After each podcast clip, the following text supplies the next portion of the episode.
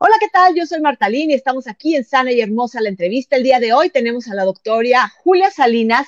Ella es médico especialista en nutrición clínica, es amiga de Sana y Hermosa y por supuesto es fundadora de un blog que es padrísimo que se llama Antojo Diabólico, que tienen que echarle un ojo porque la verdad con ella sí aprendemos muy bien, con ella sí entendemos, que eso es lo principal, y lo hacemos de una manera bastante, bastante divertida. Así que bueno, Julia, ¿cómo estás? Bienvenida.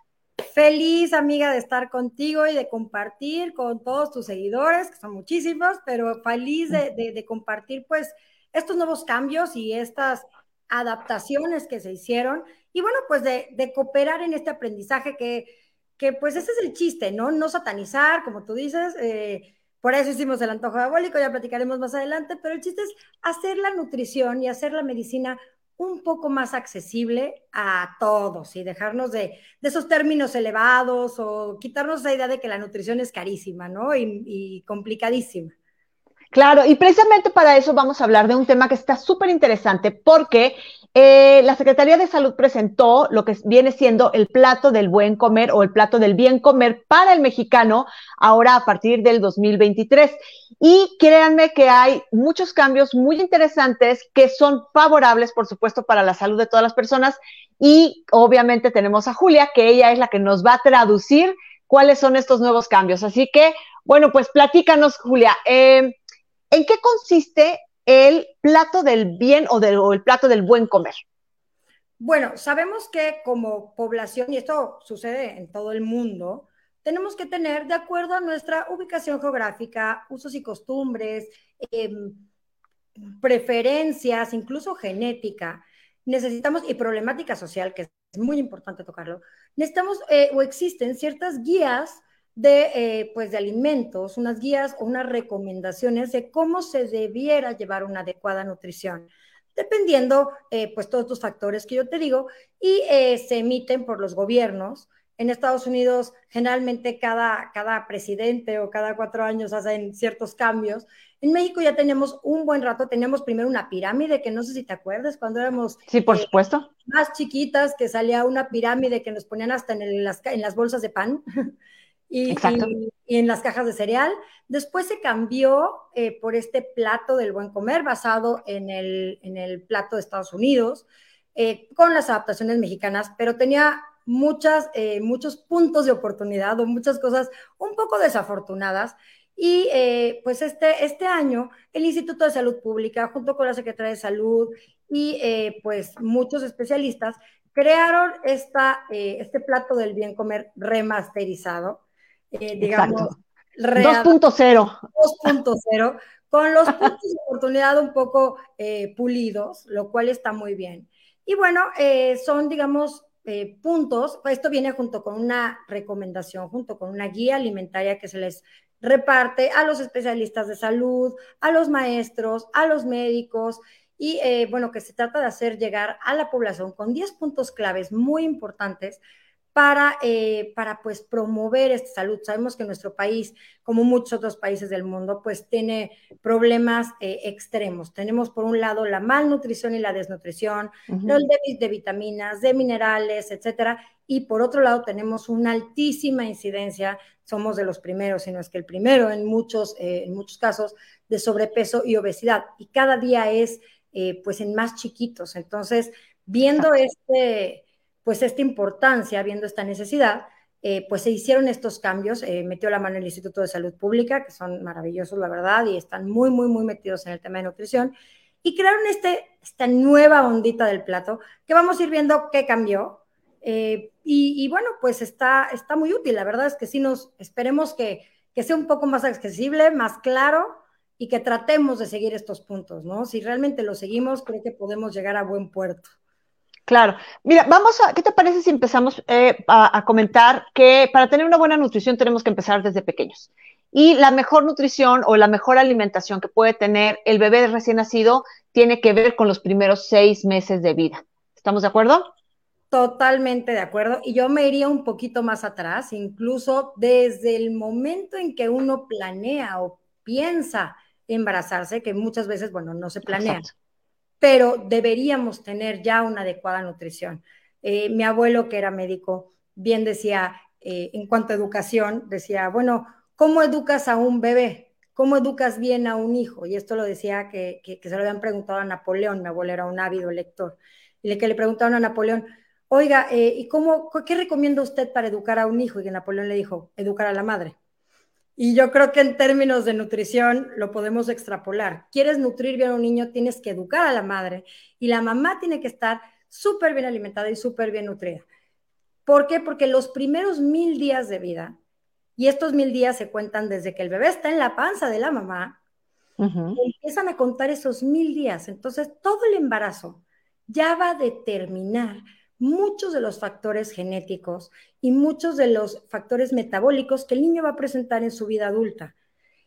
De esto, eh, cuando nace el bebé, pues lo primerito que se tiene que hacer es acercarse al bebé, pegárselo al pecho, además de que crea un mar de neurotransmisores que fomentan el apego, y tú lo has hablado muchísimo, eh, pues es, es el mejor alimento, ¿no? Le va a llenar de desde defensas, eh, vitaminas, minerales, y aunque sea poquito, pero hay que intentarlo, de verdad. No hay que tirar eso. Ay, es que no me salió leche al segundo día, es que me duele, es que cuando se logra bien y se educa bien, y había, había de hecho una norma oficial que nos, que nos decía a mm. los médicos que, tenía que teníamos que regular y se tenía que promover la lactancia materna exclusiva no se le agrega leche, no se le agrega refresco, he visto yo mamilas de refresco, mamilas de atoles, eh, no se le agrega nada más que leche materna los primeros seis meses de vida.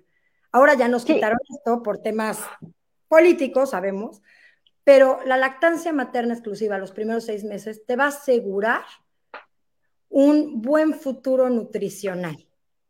Claro, y hay que entender esto, eh, independientemente de que se haya retirado esa norma, de alguna forma eh, no quiero dar mi opinión, pero no estoy de acuerdo, y hasta ahí me quedo. Eh, los primeros seis meses de vida, dar seno materno de forma exclusiva a un bebé asegura muchísimas cosas, muchísimas que las que ya dijo Julia, más las que no nos imaginamos porque todavía no las han descubierto. El que las hayan quitado aquí en México es un grave, gravísimo error porque la UNICEF, la Organización Mundial de la Salud y todas las academias y todas las asociaciones médicas de todo el planeta recomiendan el seno materno exclusivo los primeros seis meses de vida. ¿A qué se refiere con seno materno exclusivo? A lo que nos acaba de decir la doctora Julia, precisamente a eso, solamente leche materna. Ya en casos extremos, bueno, pues si la mamá no pudo, bueno, entonces ya se le darán otras formas, pero tienen que ser evitar, obviamente, evitar que sea solamente agua. No, no es necesario darle agua al bebé porque la leche materna tiene agua, entonces no es necesario, es evitarle darle jugos, evitar darle refrescos, evitar darle atoles, como ella dice, seis meses, solamente seis meses, y con eso están asegurando. Ahora, si pueden pasar de los seis meses y empezar con la nutrición complementaria y continuar hasta los dos años de vida con la leche materna, eso es lo ideal, por supuesto. Pero los primeros seis meses, solo eso. Si no se puede, insisto, porque hay miles de problemas, miles de formas, miles de, incluso hasta pretextos y sí hay problemas muy serios de mujeres que no pueden dar leche materna a sus hijos. Eh, son casos este, muy, muy aparte. Pero la, la recomendación internacional, independientemente de que la norma oficial aquí en México se haya retirado, la recomendación internacional asegura que tienen que ser seis meses por lo menos de leche materna. Y yo creo que este es un buen inicio, porque aparte es como, como que fue primero, el huevo o la gallina. Alimentamos bien a la mamá, pero no nada más durante el embarazo, sino todo el tiempo desde que nace para que pueda alimentar bien al bebé. Entonces es como, ¿qué fue primero, el huevo o la gallina? Entonces, sí es muy importante que si vas a empezar, si no te has nutrido bien tú nunca, entonces empieza a nutrir bien a tu hijo, porque por algo se tiene que empezar, por lo menos. ¿De acuerdo? alguien tiene que empezar a romper esta cadena de malnutrición. Tú sabías que en México uno, solo uno de cada tres bebés uno de cada tres recibe lactancia materna exclusiva los primeros seis meses de vida. Y de esos bebés que, la, que, mantienen o que reciben su lactancia materna, al año, o sea, de ese uno, no, los bebés que reciben lactancia materna, solo uno de cada dos, o sea, el 50% continúa al año. Claro. Y la mitad de los bebés menores de un año consumen o les rellenan con fórmula porque la mamá siente que el niño se queda con hambre, porque eh, le ponen atole, porque el niño llora y no entendemos. Entonces, en vez de educarnos, que es otro tema maravilloso y que tú tienes ya tocado muchas veces en, tu, en tu canal, pero en vez de, de, rellenar al niño, acérquense con un especialista que los enseñe, que las enseñe a lactar, que los enseñe a involucrarse en el tema de la lactancia, los papás también, y que promovamos, porque esto nos va a asegurar un mejor metabolismo, que mantengan mejor su peso, que su microbiota esté mejor, que su intestino esté bien, la mamá va a poder prevenir diabetes tipo 2, o sea, hay muchísimos beneficios a nivel eh, tanto niño como mamá, Exacto. a futuro con la lactancia materna. Entonces, si no están bien puestos los cimientos, pueden venir complicaciones después. Claro, y hay, que entender una cosa, si también eh, ya, ya tenemos mucho más acceso a los bancos de leche materna. Si en el supuesto caso tú no puedes darle leche, si en el supuesto caso se te acabó, se te cortó, se te, lo que se te ocurra, acércate a los bancos de leche materna. Tenemos muchos bancos en todo el país y eso es una muy, muy buena opción, porque no es así como que, ay, pues quién sabe quién lo dio. Créanme que están súper estudiados, están súper cuidadas las mamás donadoras, está súper protegida ese tipo de leche y ustedes la pueden adquirir gratuitamente. Así que también acérquense a los bancos de leche materna, que son una muy, muy buena opción. ¿no?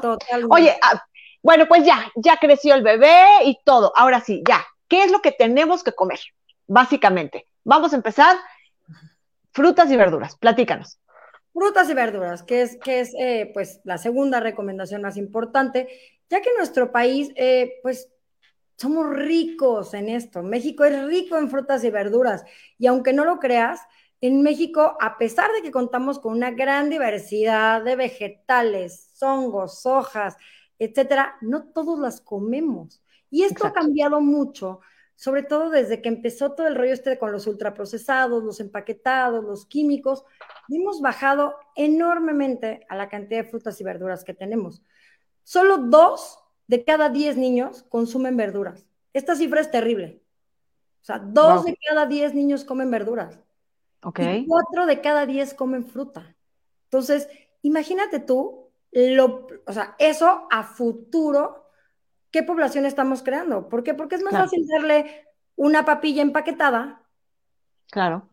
Que se la va a comer porque tiene colorcitos, porque le llama la atención, porque tiene saborizantes, porque tiene mil y un cosas, a darle una manzana.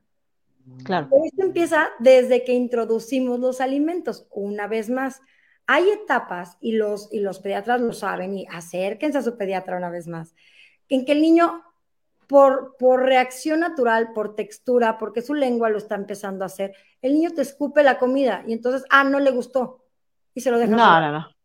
Y se lo dejan de dar, porque pues ya, y entonces se empiezan a cerrar las mamás el panorama a dos, tres cosas que son las que el niño acepta y, perdemos toda esa diversidad o porque yo no lo como, a mí no me gustan los champiñones, ejemplo, a mí yo los amo, pero a mí no me gustan los champiñones, nunca hay champiñones en mi casa. Y entonces cuando el niño crece, pues ya no hay champiñones porque los ve y guacala, porque pues eso es raro, nunca lo vi. Entonces, traten de involucrar, aunque no se lo coman ustedes, aunque no, este, no sea lo común, siempre en la mesa debe haber un plato de frutas, siempre tiene que haber verdura en todas las comidas. Las verduras y las frutas tienen muchísimos minerales, vitaminas, fibra, y México tiene grandísima variedad. Entonces, agreguemos, además de que son mucho más baratas que comprar ultraprocesados, agreguemos buenas cantidades de porciones de frutas y verduras. En adultos deberíamos estar consumiendo entre 4 y 5 porciones de verduras al día y dos porciones de fruta. Ese es nuestro promedio. Te apuesto a que la mayoría no junta. Somos pocos los que realmente comemos eh, nuestras cinco porciones de verduras y nuestras dos frutas al día. Lo que pasa es que nos cuesta mucho trabajo entenderlo, ¿no? Entonces es, ay, bueno, ya comí ayer. ¿Qué tiene si hoy, hoy, hoy le meto a la, pura tortilla? Que también eso lo vamos a ver un poquito más adelante. Pero bueno, nosotros hace algunas semanas hicimos una plática, precisamente un live, con la doctora Arlet Modiano y ella nos habló de la alimentación complementaria. Así que échenle un recorrido a los videos que tenemos más atrás porque eh, habla precisamente de cómo introducir a los bebés eh, con, la alimentación complementaria, que es la que viene después de los seis meses de eh, leche materna exclusiva, es cuando se empieza a combinar la leche materna con poco a poco ciertos alimentos y ella nos explica este, muchos mitos, nos explica, nos aclara este, más bien muchas dudas y entonces también pueden echarle ojo por ahí. Y ayer precisamente estábamos hablando, haciendo un live eh, eh, de hacer unas, hicimos con, con la chef Gina Rangel, unas barcas de pepino muy sabrosas en las que venían llenas de frutas y aquí cada quien le pone la fruta que más quiere, pero la cosa es que hablábamos de eso, de que cuando vas a, comer, todos sus platos tienen que ser variados, tienen que tener diferentes texturas, colores, aromas, sabores. Y en este caso, en esta barquita de, de, de, pepino, estábamos poniendo muchos colores de diferentes frutas picadas chiquititito para que tuvieran mucha variedad. Y créanme que ya que terminó el live, bueno, le entramos con singular alegría, ella y yo, porque no había nadie más, pero le entramos con singular alegría. Y de verdad son alimentos tan sanos y tan ricos que es una forma en la que ustedes pueden este, incluir a los niños para que empiecen a probar nuevas. Y entonces ellos pueden preparar sus propios alimentos, escoger este sí, este no, pero a lo mejor la siguiente vez, ahora sí ya lo incluyo porque en esta nada más lo probó y aunque dijo que no le gustó, a lo mejor se quedó pensando para la siguiente que sí ya la puede, ya lo puede incluir. Entonces es muy importante que sí pongamos variedad para que los niños puedan probar frutas y verduras, que yo creo que es lo más complicado que comen, ¿no? Sí, pero porque nosotros no lo hacemos, ¿eh? Porque empezamos, eh, empezamos a darles eh, el chayote y la manzana. No, bueno, eh, hay, hay un orden para introducirlo, como tú bien decías, pero hasta los adultos. Es, me llevo y me como la sopa de pasta, luego el guisado, y si me cabe, me como la verdura. Y ahí les va uno de los mejores tips para poner en práctica esto, es siempre, siempre, primero, primero, primero, empiezan la comida de mediodía con un plato de verdura. Tiene que haber hierba, les digo yo. Pueden ser hojas, pueden ser nopalitos, pueden ser acelgas, arúgula, es un jitomate en rodajas, pepinos con limón, pero siempre lo primero es un plato de verduras. Ya después vendrá la sopa, ya después vendrá el guisado, pero la mitad de tu comida o la mitad de tu plato deberían ser verduras.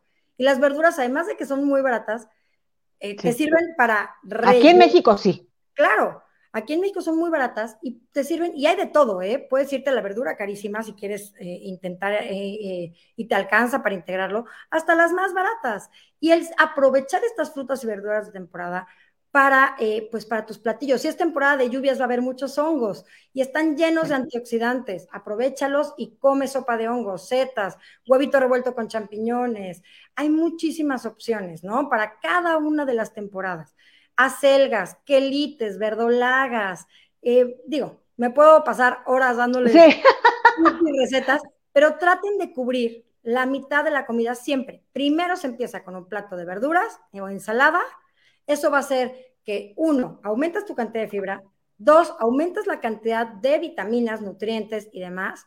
Tres, le haces un colchoncito de fibra al resto de la comida que puede ser no tan nutritiva y esto disminuye la velocidad de la absorción. Por ejemplo, si tú vas a comer un arroz blanco, si te lo comes, o una sopa de pasta, si te la comes al principio de la comida, va a ser lo primero que va a llegar al intestino y automáticamente se va a absorber más rápido. Y para las personas que viven con diabetes o los que controlamos nuestros niveles de glucosa, esto es muy importante para no hacer estos picos de glucosa. Si tú haces un colchoncito de fibra y después pones la sopa de pasta o pones el arroz o pones cualquier cosa, se absorbe más lento y mantenemos la saciedad y la glucosa por más tiempo.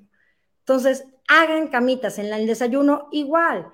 Si van a consumirse su jugo verde, maravilloso. Eh, no me gusta el jugo verde, bueno, eh, un, un, huevito revuelto con espinaca, con jitomate. Traten de entregar a los niños algo de verdura en el desayuno. Siempre, siempre tiene que haber verdura en todas las comidas y eh, fruta por lo menos dos veces al día, ya sea mañana y tarde, mañana y noche o entre comidas. Hay muchísimas frutas que podemos, eh, que podemos utilizar. No se vayan por los jugos ultraprocesados, eh, hagan sus aguas de frutas, cómanse la fruta mordidas, métanla a la licuadora, no compren botecitos y cajitas. Cómanse la fruta completa. Esa es una gran manera de aumentar el consumo de frutas y verduras. Y ahora con el calor, ténganlas a la mano. Ténganlas a la mano tengan un plato de fruta en la, en, la cocina, eh, tengan plátanos y manzanas para que pase el niño y agarre en vez de ir a comprarse unas papitas, eh, un plato de sandía, eh, ahí hasta uno pasa y lo agarra. Claro. Promovamos esto en vez de tanto ultraprocesado. Claro, completamente. Oye, ahora vamos a pasar a el tema de frijoles, lentejas, habas, todo esto. ¿Por qué son tan importantes? Porque muchas veces este, yo he escuchado que dicen, ay, no, eso es comida de pobres. Eh, eh, eh, ojo, no, esa no es comida de pobres. Esa es comida que es muy completa y quiero que nos platiques por qué.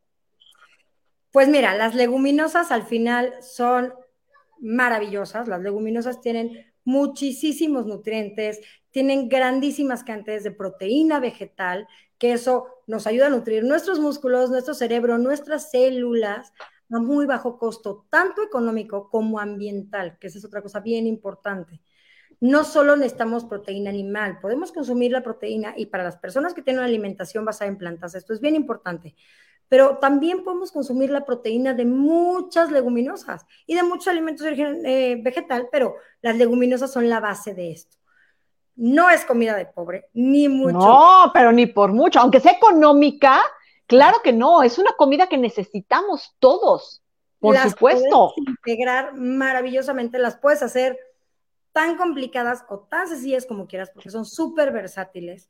Y América Latina está lleno de, de, leguminosas. Entonces, aprovechemos este superpoder, integremos nuestros alimentos, desde los frijoles, los garbanzos, si vas a hacer un caldito de pollo, le pones un puñito de garbanzo, la sopa de lentejas, las habas, incluso entre comidas, yo muchas veces les promuevo, en vez de comprar papitas y en vez de comprar churritos, aunque sean de nopal y orgánicos, en vez de eso, cómprate garbanzos enchilados o haz tus garbanzos enchilados en casa, compra habas enchiladas, compra lentejitas o chicharitos enchilados, tostados y es mucho más rico y mucho más nutritivo, te va a aportar fibra, te va a dar saciedad, se los das a los niños con limoncito y sal, les fascinan. Pero no lo hacemos ¿por qué? porque tenemos el paquetito fosforescente al lado con un muñequito que llama la atención. Si tú les acostumbras el paladar, los niños se acostumbran a tomar alimentos reales. Y, yo le decía, yo le digo mucho a Emma, ella ve los, los garbancitos, Emma es mi hija que tiene cinco años y, me decía, ¿qué comes, mamá?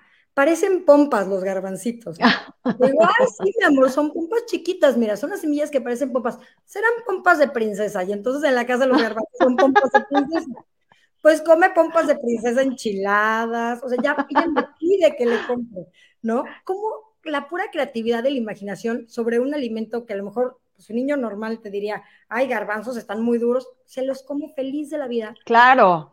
Para las personas que viven con diabetes, tienen un bajo índice glicémico, nos va a beneficiar la microbiota, va a cuidar a los bichitos buenos de nuestro intestino. Eh, digo, son rendidoras, son económicas, son prácticas, las puedes comer calientes, frías, saladas. Eso sí, siempre remojadas, para que una leguminosa eh, suelte todo su, su, potencial y quite la parte malita que hace que no se digieran bien, tienen que estar por lo menos 24 horas en remojo. Entonces, siempre remójenlas, eh, aunque tengan la olla express y se cocinen dos minutos, siempre lo mejor va a ser em, pues remojarlas. Y en este nuevo plato del buen comer, aumentaron y promovieron el uso de las leguminosas, lo cual se me hace maravilloso. Te decía, para el planeta, para la salud, para la microbiota, para todo, ¿no? ¿Cuánto, cuánto tendríamos que comer o cuánto nos promueven dos porciones de leguminosas más o menos al día, entre una y dos.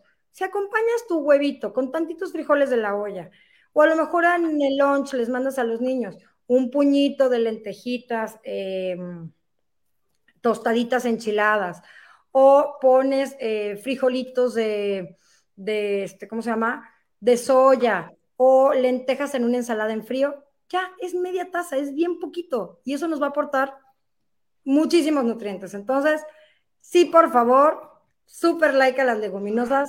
En, nada de que el frijol engorda, el garbanzo es malo, por favor. Y si les ocasionan gases, mientras más lo remojen, mejor, que esa es otra de las excusas por las que no las consumimos tanto, ¿no? No es que me inflaman, es que me causan gases. Claro. a remojar con una pizquita de bicarbonato. Y cuando las están cocinando, tiran esa agua, obviamente, ponen el agua limpia. Se cambia el agua.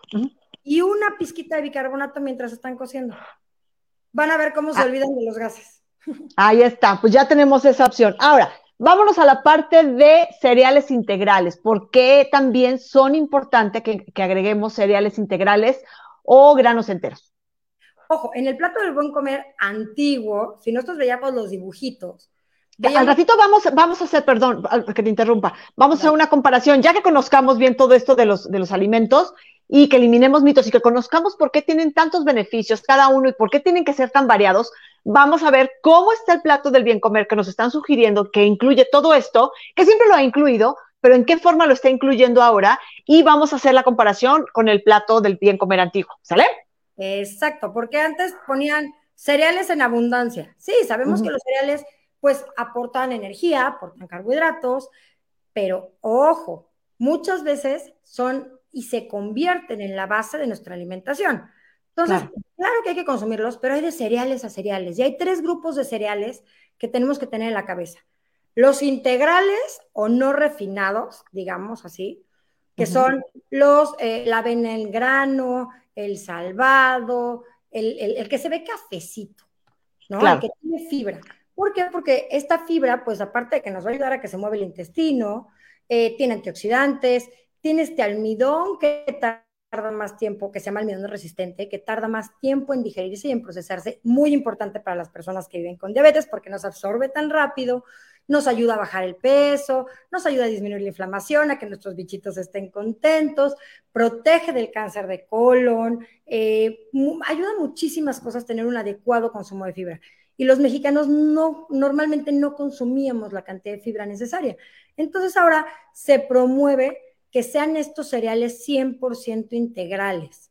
Mientras más cafecitos, ¿qué significa integral? Que tiene la costrita, dentro de la preparación y en las etiquetas y en los productos procesados lo pueden ver, pero si ustedes lo compran y lo fabrican en casa es mucho mejor. Pero siempre los granos eh, integrales son los que más se promueven. Si vas a comer arroz, que sea arroz integral, avena completa, pastas integrales, el elote, cómanse los elotes a mordidas, es una maravilla y cuenta como un cereal o como un grano. El amaranto, que en México tenemos muchísimo, eh, lo puedes espolvorear en, en tu fruta puedes comerlo como un cereal en vez de darle cereales de cajita eh, llenos de colores y azúcar. Les podemos dar un cereal de verdad, una cucharada de avena, con una cucharada de amaranto, con una cucharada de salvado de trigo. Ay, es que no se lo va a comer. Si le pones frutita, si le pones eh, cosas que, llamen la atención y si les educas al paladar, te juro. Claro. mi hija no claro. el de caja hasta que llegó a la escuela y un amiguito le presentó los, los aritos de colores, ¿no? Pero antes no había conocido, ese era el cereal de Emma, ¿no? Entonces, eso sí nutre. Después sí, no, y aquí, en mis hijos de pronto sí les brinca este, el consumo de, de sándwiches de pan blanco y si me dicen, oye, qué óvole. Ahora, no quiere decir que no se les antojen, ¿por qué? Porque después los conocieron. Pero aquí siempre hay, este, por ejemplo, sándwiches de, de pan integral. Y no está tan mal, lo estábamos platicando el otro día. Hay momentos en los que se requiere el pan blanco, hay momentos en los que se requiere el pan integral pero no que la base sea tu pan blanco, sino que por el contrario sean tus granos integrales. Exacto, puedes comerte unas galletitas de paquetito, que yo siempre lo voy a decir, hay que tirar lo natural, menos paquetitos, más natural. ¿Quieres una galleta? Ve, cómpratela a la panadería, con mantequilla, con azúcar, si quieres con chochitos, pero una galleta a la antigüita. Esos son los cereales refinados, sin exceso o, eh, de azúcar, grasa o sodio, que puede ser, como tú dices, el pan blanco, que incluso ya los, los panes ultraprocesados, ya puedes encontrar opciones muy buenas en el mercado. Sí. Eh, es cuestión de buscarle, pero ya hay muy buenas opciones y no son tampoco carísimos. Si un día quieres un pan blanco para una receta, se vale. Exacto. Esa es la gracia. Si te quieres comer un bolillo, de preferencia que es un bolillo integral. Si un día quieres un bolillo recién cal, cómetelo, no pasa nada, ¿no? Y, eh, pero digamos que tiremosle a lo más natural. Oye, yo tengo una duda. Yo tengo una duda eh, con respecto al pan, antes de que pases a la tortilla. Eh, el pan de centeno es café. ¿Es integral o aplica como refinado? No, es integral em, y digo, es por el color del centeno. Hay centeno refinado y hay centeno integral, pero la mayoría del pan de centeno que encontramos es, este, es integral, entonces sí, sí cuenta. Ah, perfecto, sí, porque dices, pues es cafecito. Pero, pues, pocas veces lo encuentro con la fibra. O sea, generalmente está muy, muy finito el pan de centeno. A mí en lo personal se me hace muy rico y a veces se me antoja, la verdad, y es muy rico. Por eso también, e, esa sí fue duda mía. Aquí ya se aceptan y dejen ahí sus dudas si quieren también y se Claro que sí. La sopa de pasta, por ejemplo, la sopa de pasta es un cereal, pero tenemos la sopa de pasta clásica, la amarillita, y tenemos la sopa de pasta que ya casi todas las marcas tienen su versión integral, hecha con granos integrales, que tienen más fibra. Váyanse por la integral. No pasa nada si de vez en cuando se comen una pasta normal, no pasa absolutamente nada. Pero como tú dices, la base tiene que ser integral. Y ya en la punta del extremo tenemos los cereales refinados con alto contenido de azúcar y grasa. Y ahí sí estoy hablando del pastelito empaquetado, la galletita sándwich de color negro llena de manteca en medio y todas estas cosas que son los verdaderos antojos diabólicos son deliciosos, pero hay que tenerles respeto. ¿Por qué? Y se pueden comer de vez en cuando. Claro que se pueden integrar, pero que no sean la base de nuestra alimentación. No se vale que todos los días el niño lleve galletas de paquetito a la escuela. ¿Quieres mandar una galleta? Mándale una galleta integral, mándale un polvorón hecho en casa, ponte a hacer galletas con él, fomentas muchas otras cosas. Ah, claro. Que, que, que no solo la comida, y son galletas hechas en casa, no paquetitos. ¿Por qué? Porque estos, estos alimentos y estos carbohidratos ultra refinados, llenos de colorantes, azúcares, saborizantes, ya pueden influir mucho en el desarrollo de los niños y, en su crecimiento y en su paladar. Entonces, mientras más natural, mejor.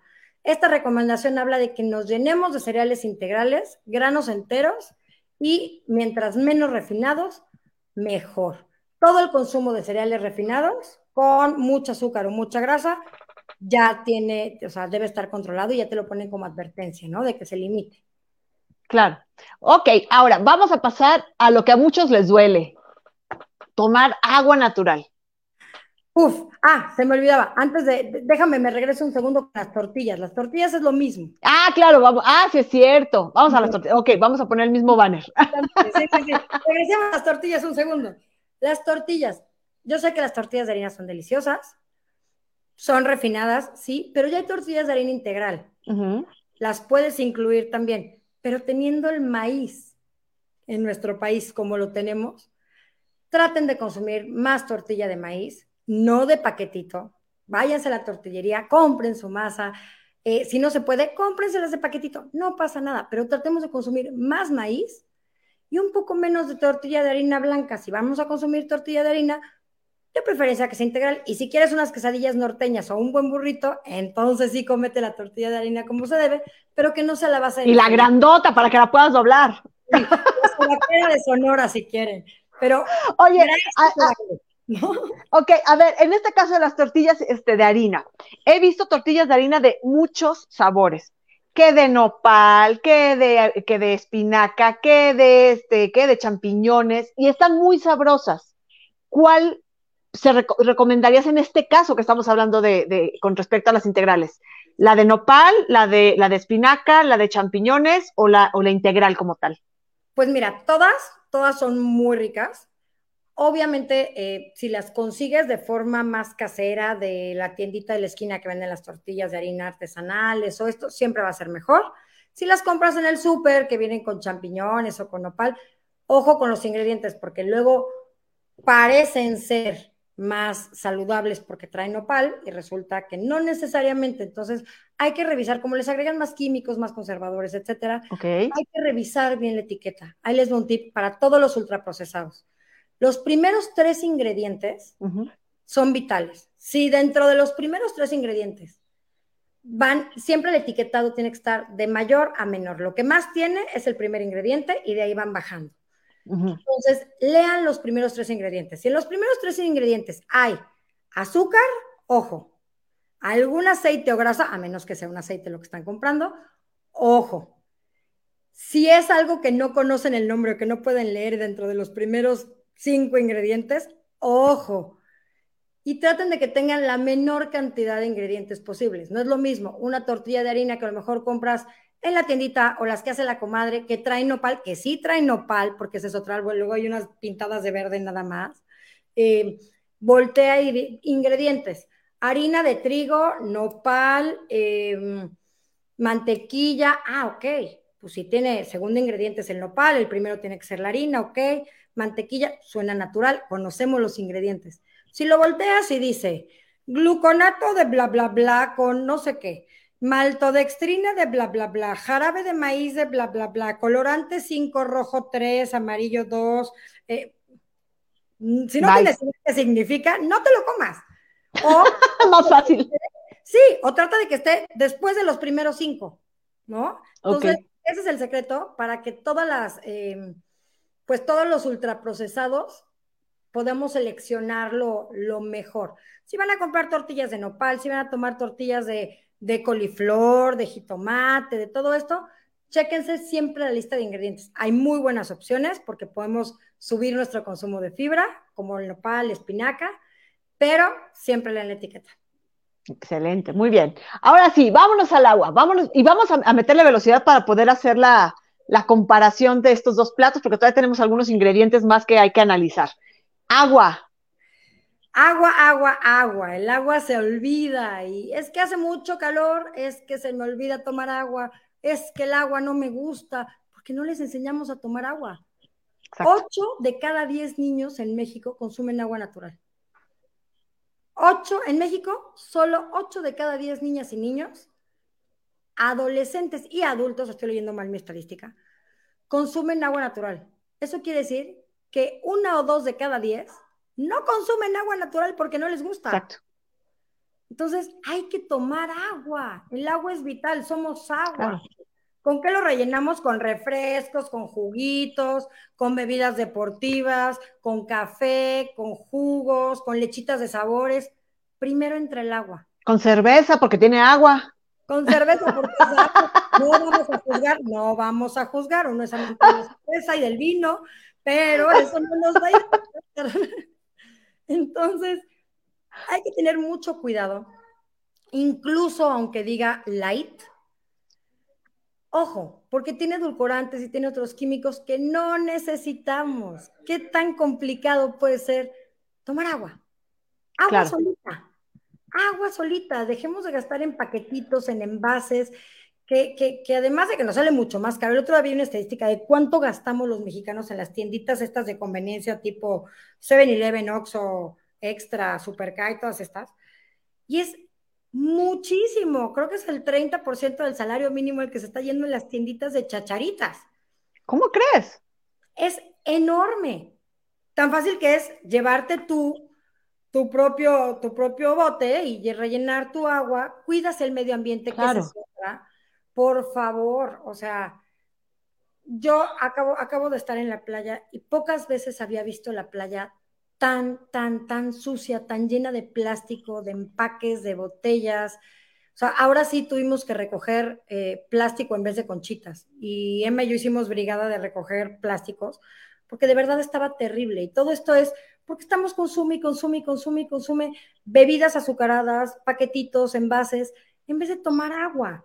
El agua nos va a llenar de vida. Tú sabes que eh, eh, para producir medio litro de refresco se necesitan entre 150 y 300 litros de agua. Ah, caray. Para medio litro de refresco. Y estamos hablando que México es el país de los primeros países que consume refrescos en el mundo. Claro, sí, sí, sí. Ni, hablarte de la cantidad de azúcar que puede tener eh, un refresco versus el agua natural, que por eso estamos en los niveles de hipertensión, diabetes y problemas metabólicos que tenemos pero además la falta de agua y el daño ambiental, o sea, para producir un, así de refresco, gastas así de agua. Entonces, cuidemos al ambiente y cuidémonos nosotros, cuidemos a nuestros niños. La hora de la comida, la comida sabe más rico con agua. No, doctora, sabe mejor con refresco de coca. ¿Sabes qué pasa? Que te hiperestimula el paladar y entonces comes más. Tomen agua, enséñenles a los niños a tomar agua. Deberíamos estar tomando los niños, un niño en, primaria, secundaria, kinder, tiene que tomar entre 5 y 8 vasos de agua. Hombres y mujeres va de 8 a 13 vasos de agua. Estoy hablando de mililitros, son 250 mililitros cada, cada, vaso. Entonces, nos falta muchísima agua. Aquí el mejor parámetro es ir al baño y voltear a ver nuestra pipí. Si la pipí está muy amarilla, si tiene mucha espuma, si huele muy fuerte, te está faltando agua. La pipí tiene que ser amarillo clarito. Y hasta ahí, tomar agua, por lo que más quieran. Claro. Y eso nos lleva, por supuesto, a evitar el consumo de alcohol. Así que también esa parte también es muy importante. Por eso les decía, y cerveza, que tiene mucha agua. Ok, a ver, ojo. Eh, a final de cuentas, la cerveza también tiene eh, muchos químicos. Parte de ellos son el alcohol que no nada más te relaja, no nada más te hace sentir padre en una fiesta, sino que la realidad es que puede suceder muchísimas cosas, desde hacer el ridículo hasta modificarle totalmente el ánimo a una familia entera y a veces hasta todas las personas que viven en tu calle.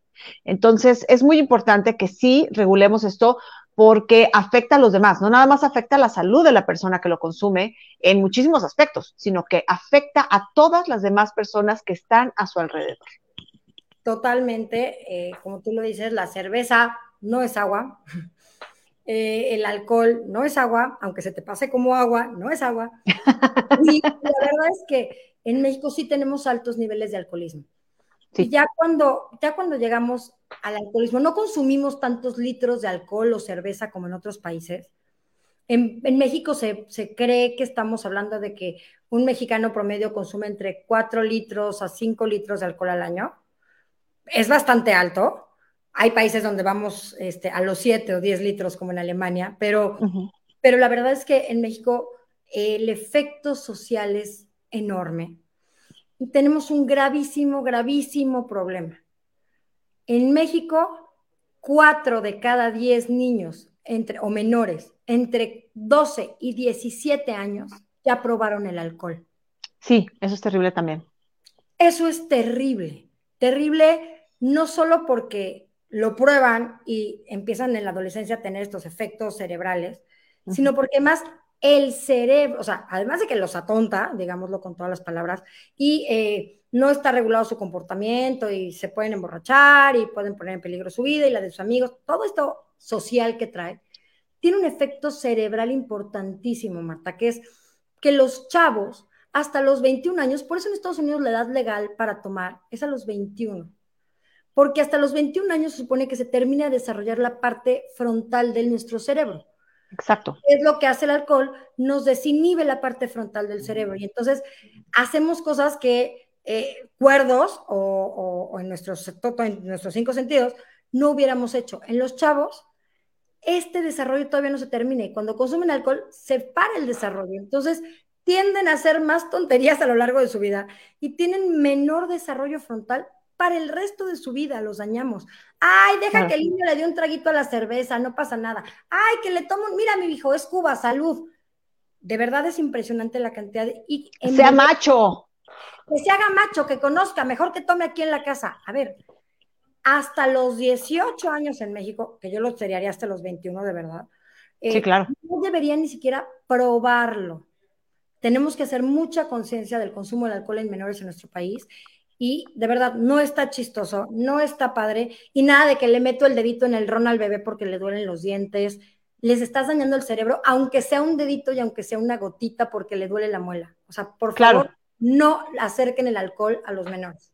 Sí, no, y eso es muy común. Y de hecho, este, ya hemos también, aquí platicamos constantemente durante todo el año, estamos hablando con las personas del Consejo de la Comunicación con esta campaña tan importante que es No está chido, en donde nos explican todos estos efectos y todas las causas por las que los papás les dan alcohol a sus hijos. Como bien dices, por la dentición, es que le están saliendo los dientitos y entonces con eso ya se le calma.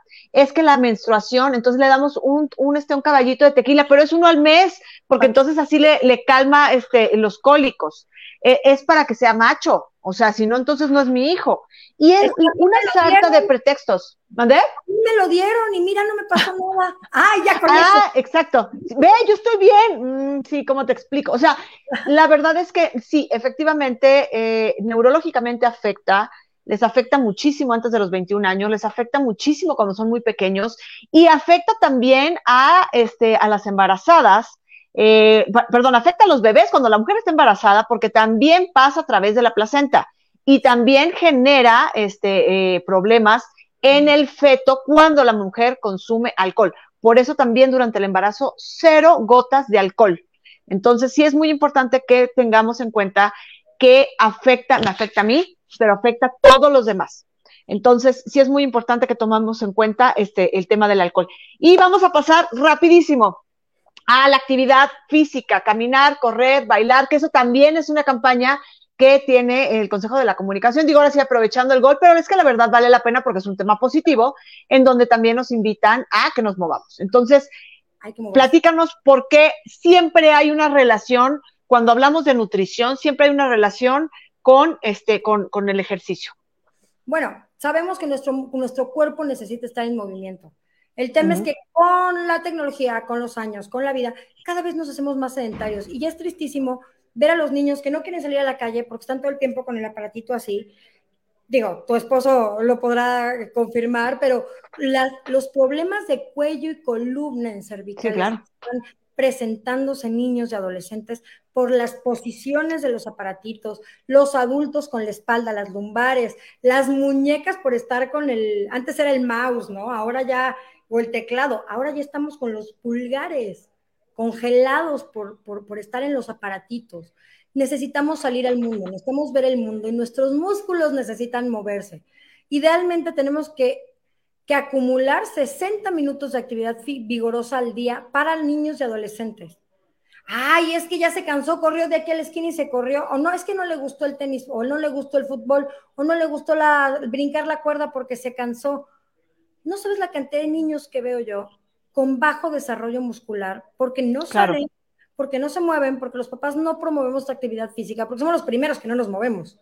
Entonces, en los adultos se recomienda entre 150 y 300 minutos a la semana de actividad física vigorosa. Esto nos va a ayudar a tener beneficios cardiovasculares, de salud, eh, metabólicos, a tener masa muscular y no se tienen que meter a un gimnasio con saltar una cuerda, con eh, brincar con una pelota, con pegar una pelota en la pared, con correr en la calle. Hay muchas actividades, bailar, barrer bailando. O sea, el chiste es mantenernos activos y estarnos levantando constantemente de, las, de la silla o de la mesa. Para movernos y que nuestros músculos realmente eh, puedan ejercitarse. Nos estamos atrofiando, nos estamos haciendo como capullos hechos bolita por las cervicales, la espalda, la, columna, la pelvis, incluso nuestra pelvis se está haciendo para adelante. Muchas veces creemos que los niños están jorobados porque no, no se enderezan y, que saquen el pecho. No es un tema del pecho, es un tema de que la pelvis está mal posicionada, porque ya los niños no aguantan su peso ni su equilibrio. Entonces, si queremos tener eso en los niños y nos vamos a las personas mayores, si ustedes quieren llegar a fuertes y sanos a los 60, 70, 80 años, y quieren ser independientes en su vida diaria, tenemos que mantener nuestros músculos activos y tenemos que movernos por millón razones, pero hay que moverse y hay que fortalecer nuestra masa muscular. Claro, completamente. Y es que sí están los huesos. Es que los huesos me sostienen. Sí, pero ¿qué crees que sostiene a los huesos? Los músculos. Los músculos. Es importantísimo hacer ejercicio. Exactamente. Bueno, entonces ya sabemos, esta también, esa parte ya nos la hemos eh, soplado infinidad de veces hemos entendido que la actividad física también tiene una regulación para el control del peso, para el control de muchísimas este, partes de nuestro cuerpo en el sentido este, de salud integral y entonces pues no nos metamos de más. Vamos a ver el plato del bien comer, vamos a ver, voy a, experimentar a ver si me sale este, presentarles aquí. Este era originalmente el plato del bien comer, el que teníamos antes. Entonces, déjenme Ese es el nuevo. Este. Ese es el nuevo. Ah, sí, perdón, sí es cierto, sí es cierto, perdón, este es el nuevo. Déjenme quitarles, este, déjenme ver si puedo quitar. Ahí estamos. Este es el nuevo. Explícanos qué es, eh, bueno, vamos a pasar mejor, ¿sabes que Primero vamos al, al viejo, ¿no? Para que veamos cómo era antes. Así, así es como originalmente teníamos el plato del bien comer. Y entonces explícanos de volada, porque ya tenemos el tiempo súper cortito.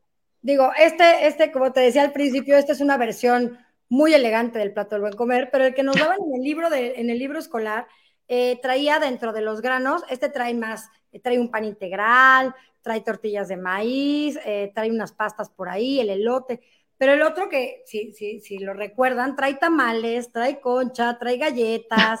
Entonces estaba como, como muy extraño y tenía demasiadas azúcares refinadas y carbohidratos nada integrales.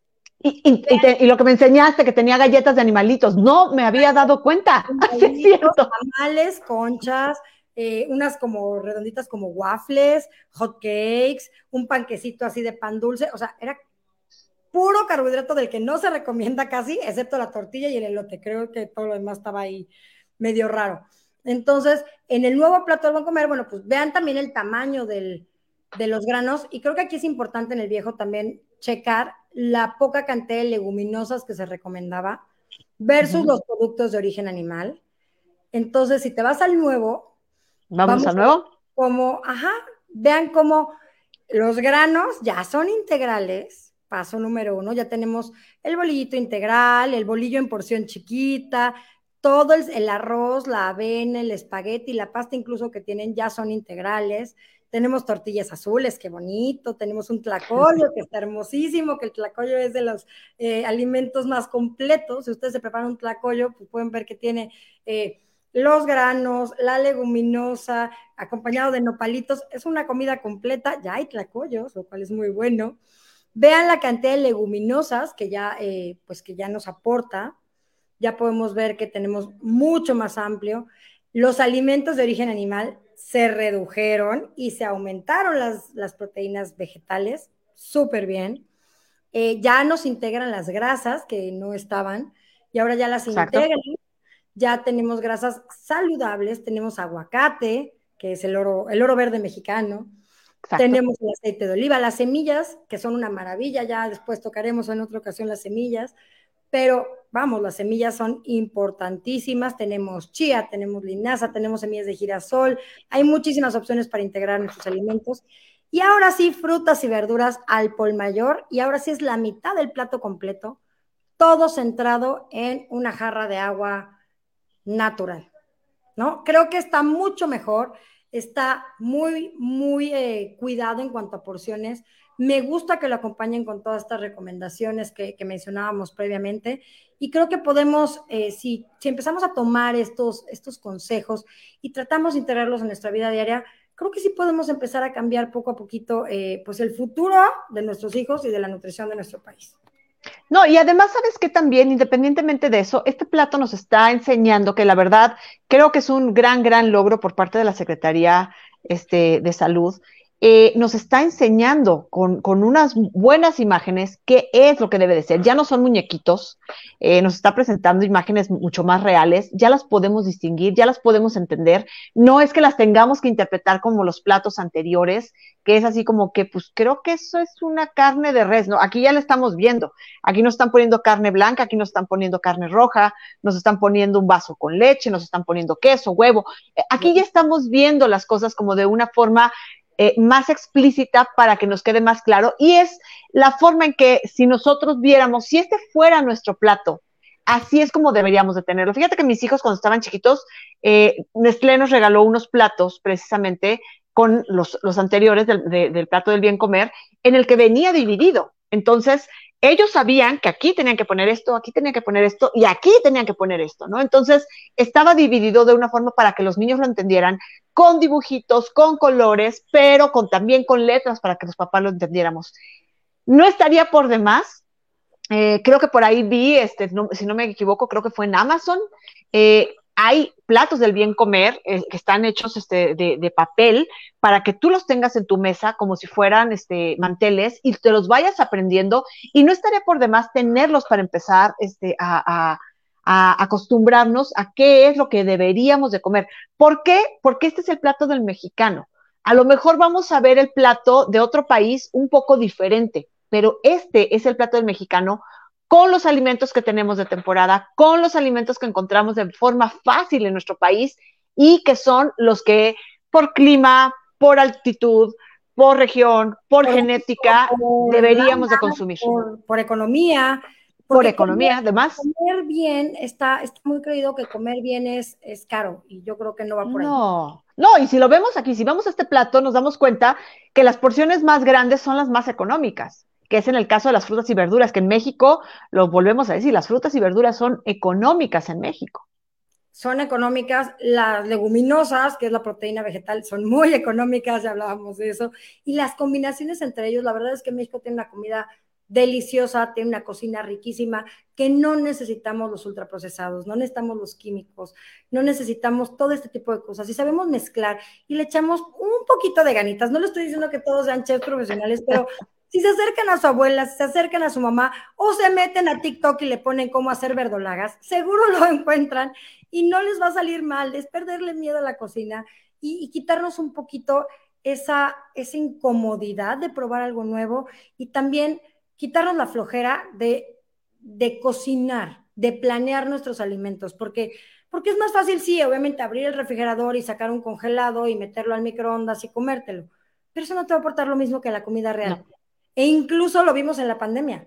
Cocinar es terapéutico, entonces disfruten su comida, cómansela con gusto, integrenla, coman rico, coman con su familia, interactúen, quítense los aparatos en la mesa para que puedan ver la comida y lo que se están comiendo y identifiquen las señales de su cuerpo. Hay muchas opciones para, para mejorar nuestra alimentación de una manera práctica, fácil, adecuada. Y si se quieren dar sus antojos diabólicos de vez en cuando, se vale, como lo digo yo, abracen sus antojos diabólicos, siempre y cuando todo se pueda equilibrar. Y esa es la gracia, ¿no? echarle un poquito de ganitas por nosotros, por nuestra familia, por nuestros hijos. Y al final, invertirle un poquito más de tiempo nos va a invertir y nos va a regalar más años de vida saludable. Entonces, creo que, creo que con eso me encantaría cerrar, amiga. Sí, claro que sí. Y oye, ahora sí, háblanos un poquito de antojo diabólico. Eh, ¿Qué es lo que encontramos y en dónde te encontramos? Bueno, me encuentran en, en todas las redes, hallando en Facebook, en Twitter, en Instagram, en Threads ahora. En YouTube ya voy a revivir mi canal por ahí, pero realmente si quieren saber un poquito más de medicina con nutrición, muy práctico, muy... Eh, muy ameno. Muy ameno. Vénganse para acá, síganme, siempre contesto, siempre estoy al pendiente. No hay mucho chisme, pero sí hay mucha información de salud, eh, uno que otro chismecillo por ahí, pero la verdad es que el chiste es compartirles eh, que la nutrición no necesariamente es complicada ni es lo que nos venden en cualquier eh, pues, red social, que podemos ver que si está de moda el keto, que si está de moda el ayuno, que si está de moda, ahí vamos a hablar que magnesio, cuántos tipos de magnesio, cuáles son, para qué sirven. Eh, ayer hablábamos de por qué sobarle las pompitas al pepino, ¿no? Eh, claro. muy prácticas, muy útiles y muy didácticas y les contesto todo lo que quieran, conciencia detrás, con un poco de medicina, buena onda y pues eh, integrar todo porque soy una glotona feliz y me encanta comer y me encanta cocinar y me encanta no pelearme con ningún alimento. Entonces, así sean buenos, malos, ultraprocesados y demás, si me ven en la calle comiéndome eh, una garnacha, me van a ver y no lo escondo y, y todo esto se vale porque es el chiste de la nutrición. Claro, así que bueno, ya saben, sigan a la doctora Julia Salinas, ella la pueden encontrar en prácticamente todas las redes sociales como arroba antojo diabólico. Y la verdad es que van a pasarla muy bien con ella, van a entender sobre todo eso, van a entender, créanme que muchas cosas que yo todavía tenía dudas o que creía que ya había entendido, he quedado súper este, a gusto con la información que, Julia nos da, muy agradable, a veces hasta simpática, y la verdad es que este, siempre termino con ella con un a gusto, tranquila, relajada, respirada, y con una sonrisa. Nada, nada, hasta me preguntan ahí, el antojo diabólico de esta semana, que si la galleta tal, que si la paleta tal, que si... Y hablamos de ella porque tener esa información no es para satanizarlos o para espantarlos, al revés, es para que tengan la, información y ustedes tomen buenas decisiones. Si ese día te lo quieres comer, va, ya sabes cómo comértelo. Exactamente, y así es como vamos a aprender con ella. Bueno, Julia, pues muchísimas gracias. Muchísimas gracias a todos ustedes y pues de verdad una información súper valiosa que te agradezco enorme que hayas estado aquí y que ya después te vamos a invitar para más adelante. Cuando quieras, gracias a ti y este pues estamos en contacto, síganme, eh, sigan a Marta y estamos igual aquí viéndonos, compartiendo y pásenlo por favor, pásenlo porque mucha gente necesita saber esto. Claro que sí, compartan esta información porque la, buena información se debe de compartir. Muchas gracias a todos nuevamente y ya saben, seguimos aquí en Sana y Hermosa. Hasta luego.